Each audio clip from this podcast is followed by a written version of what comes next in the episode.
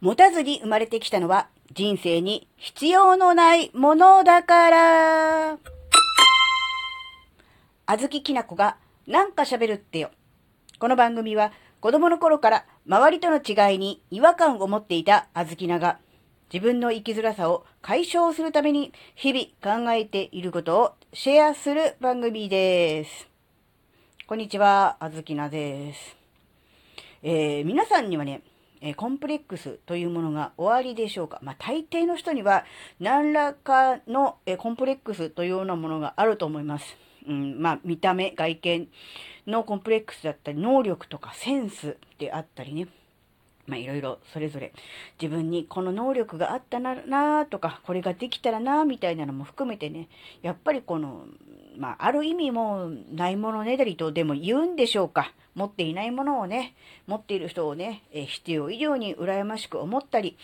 まあそういうことって、まあよくあるよねっていう、そういう話なんですけど、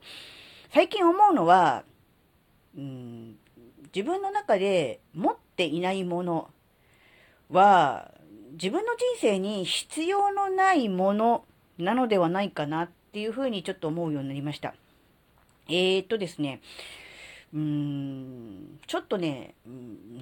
だいぶ前、ちょっと前って言おうとして、あ、だいぶ前だなと思ったので、ちょっとあれですけど、あずきながね、20代とか若い頃ですね、まあ結婚前なんですけど、えー当時はね、まだバブルの残りがが漂っている、そういう時代だったので、ちょっとね、あの、まあいわゆる、まあ今言わないんでしょうけど、ノミニケーション的なね、えー仕事終わりに居酒屋行ってちょっとみんなで、あのね、あのー、お酒をね、飲みつつなんかお話をするみたいなのがね、文化としてあったんですよ。で、やっぱそういう場所に行くとですね、うん、お酒の飲めない人っていうのはやっぱちょっとね、肩身の狭い思いをするわけですね。で、あずきなはお酒飲めないので、まあ、そういう意味ではね、うんちょっとまあノリの悪い人というか、そういう感じではあったわけなんですね。でもやっぱりまあ、まあ、ほぼ強制というか、うん、まあそういう感じで、うん、行くという感じになってましたので、まあそういう飲み会的なものにはね、一応顔を出してたわけですが、そこで言われたことでですね、すごく引っかかった言葉がありましてですね、えーお酒飲めないのは人生半分損してるっていう、そういう言い方です。えー今は言わないと思うんですけど、この、あの、発言ね。当時はそういう風な言われ方をしてて、それで、あの、アルコール苦手な人、お酒一滴も飲めない人は、肩身の狭い思いをしたものなんです。で、うん、お酒飲めないあずきなね、うん、としては、うん、なんか自分の人生半分損してるっていうふうに勝手に決めつけられてですね、今なら、うん、そんな勝手に決めつけんなって反発できるんですけど、当時はですね、ああ、そうなんだなって、自分は、まあ、ダメだなじゃないですけど、ああって思っちゃってすぐネガティブになってたわけですよ。で、今思うとですよ、その、あずきながお酒飲めないっていうのは、うん、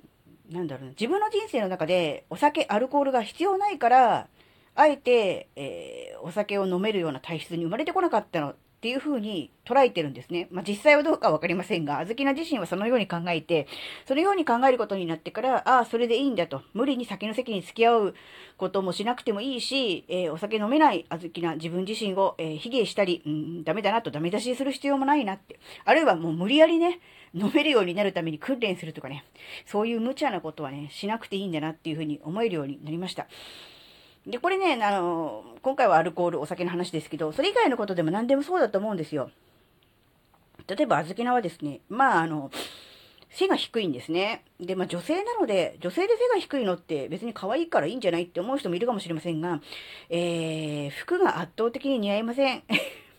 ズボンとかがもう本当にあの、笑い話じゃないですけど、昔ちょっとあの、裾が広がった、なんていう、ブーツカットのズボンが、えーね、流行った時に、えー丈を切った途端にね、普通のズボンになったっていう、そういう笑えない話があるんですけど、そういう感じで、小柄な人はね、まあ、ある面から見ると可愛らしくていいんじゃないかって思われる部分もあるんですけど、その、おしゃれをしたいとかね、ファッションとかね、あるいはかっこいいとかね、そういうことを考えるとね、非常にね、不利なんですよ。で、思ったのはやっぱりこう、背がね、高くてスラッとしてる友人とかを見ると、羨ましいなって。服選ばなくていいんですよ。服選ぶってもちろん選んで買うんですけど、このデザインは、おしゃれで着たいけど自分は着れない。例えばカットしちゃったら普通の靴になるからブーツカットは、あの、ズボンを履けないみたいな感じで、かなり、うん、自分のこの体型に、で、なんおしゃれの制限があるんですよ。いろんな部分で。で、それが、まあ、ほぼほぼ、こう、スタイルのいい人はないじゃないですか。もう着たいものを着れるしね。あの、好きなデザインものをね、着れる。まあ、着ることはできるんですよ。かっこよく着こなすという意味ではもうまるっきりじゃないですか。だからそういうふうに思った時に、なんで、あずきねはこんなに、まあ、ちんちくりんなのだと思ったわけですが、今思うと、うん、そこまでファッションとかに興味なかったなって思ったんです。それは周りの人がみんなおしゃれで、うん、気をつけている、まあ、当時20代、うん、っていうのもありましたから、うん、特におしゃれに敏感な世代ではありますので、特にそういうふうに思ったのでしょうが、よく考えたら別に、ね、30過ぎて主婦になって普通に生活してたら、おしゃれどうでもいいわって、うん。まあどうでもいいわけでもないんですが、そこまで気にしないなっていう感じになったんですよ。って思った時に、あ、そこまで、なんだろう、うん、言うほど自分自身の中で重要度は低かったな、おしゃれってって思った時に、あ、じゃあ、多分だけど、もっと、うん、大事な、自分の人生の中で大事なもののために、その部分はあえて削ったんだなと、うん、思ったわけですね。そう思うと、あ、じゃあ自分の中で、えー、なんだろう、うん、自分の人生で、えー、もっと優先度の高いものがあるはずだ。じゃあそれって何だろうなっていうふうに思うようになったわけですよ。そういうふうに考えるようになったわけです。なので、今、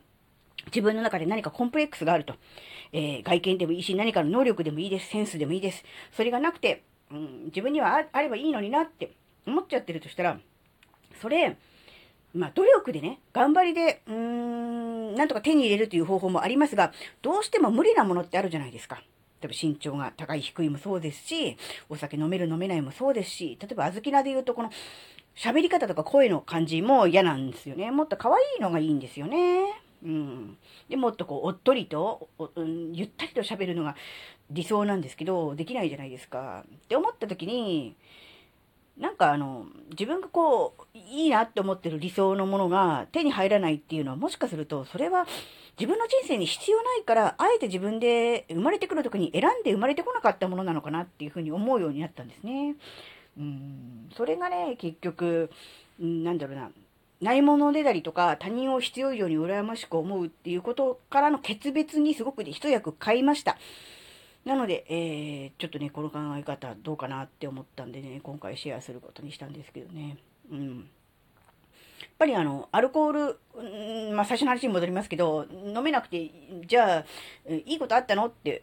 思うと思うんですけど、まずね、あの、お金かかんないじゃないですか。うん。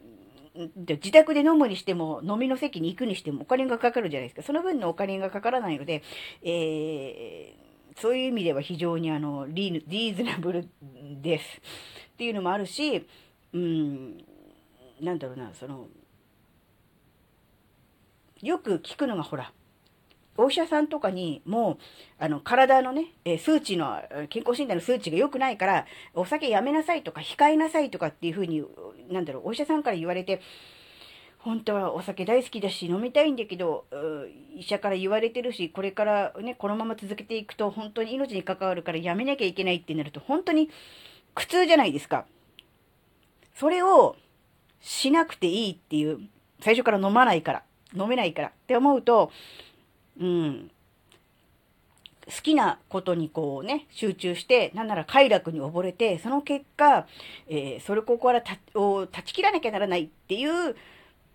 ある種苦行みたいなものを軽減しなくていいというのを思うと、あ、それは、なんだろう、人生半分損してるどころか2倍お得じゃんぐらいの感じかなってちょっと思ったんですよね。なので、まあ別にあの、同じようにお酒飲めなくて、えー、ね、人付き合い上でうまくいかなくて、困っている人いるかもしれませんけども、逆に言うと酒の席でトラブルで、とんでもないことになるっていうこともないわけですよね。酒の席で、えー、仲良くなって意気投合して物事がうまくいく、商談がうまくいくっていう、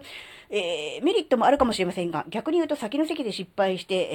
えー、えー、まとまりかけていた商談がご破産になるというようなね、とんでもないこともないわけですよね。だからそれを思うと、